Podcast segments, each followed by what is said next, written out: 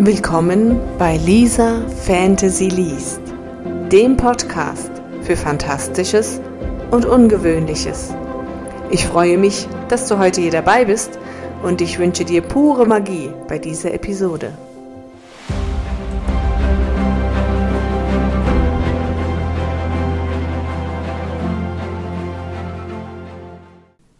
Willkommen zur Folge 1 und damit zur ersten Kurzgeschichte. Sie spielt in den Splittern, der Ort, in dem die Menschen in einer Gemeinschaft zusammenleben. Die Natur hat sich die Erde zurückgeholt und die Menschen auf ihren Platz zurückgeschickt. In den Splittern hat sich nun das Leben der Menschen konzentriert. Jeder hat Begabungen, die unterschiedlich stark ausgeprägt sind und die im Alter von etwa sechs Jahren fest, in einem Ritus festgelegt werden.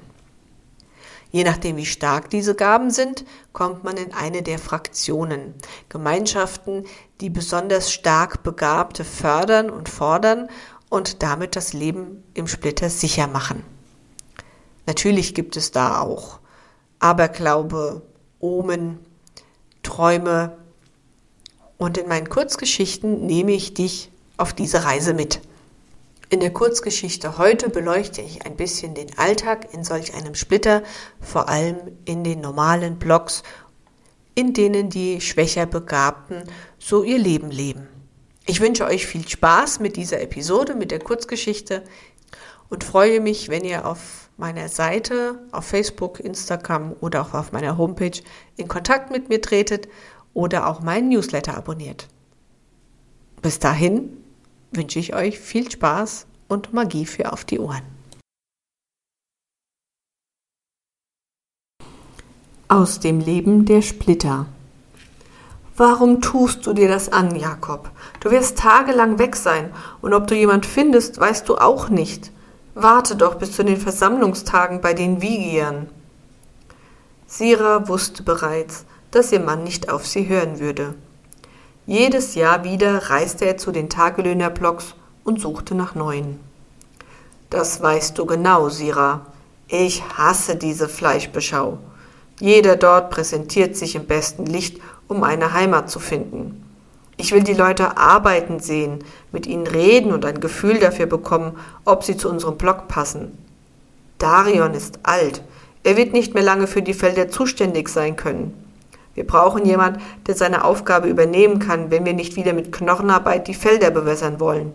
Du weißt das. Er hatte recht, und sie wussten es beide. Trotzdem war Sira immer in Sorge, wenn er den Block verließ. Sie würde kaum schlafen und die Leute unnötig antreiben, bis alle froh waren, wenn Jakob wieder zurückkam. Sie konnte nicht anders. Wenn er nicht da war, wurde das Flüstern der Blätter lauter, und sie trieb sich und alle anderen bis zur Erschöpfung an, um die Stimmen zu übertönen. Aber das konnte sie ihm nicht sagen. Niemandem.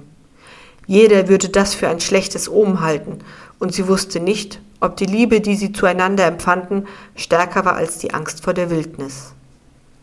Also schwieg sie und nickte. Ich weiß. Ich wünschte nur, du wärst nicht so lange weg oder ich könnte dich begleiten.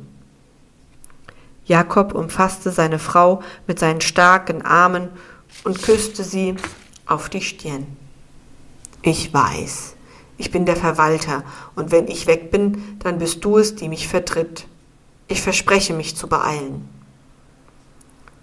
Nur langsam löste sich Sira aus der Umarmung. Sie wünschte sich, dass er es nicht müsste, aber es machte den Abschied nur schwerer. Dann beeil dich und komm bald wieder. Sie blickte noch lange ihrem Mann hinterher, als dieser hinter den Feldern verschwunden war. Komm. Die Stimmen der Blätter waren früh, und Sira fröstelte. Sie konnte nur beten, dass Jakob wirklich schnell wieder zurückkam. Sie packte ihre Jacke fester um sich und stapfte zurück. Es gab einiges zu tun.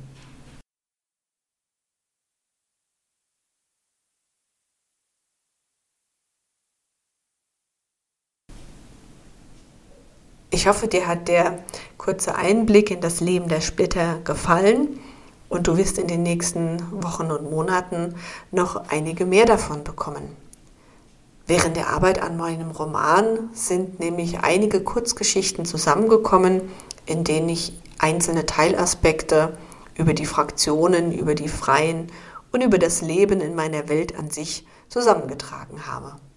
Vielen Dank fürs Zuhören und ich freue mich, wenn du regelmäßig dabei bleibst.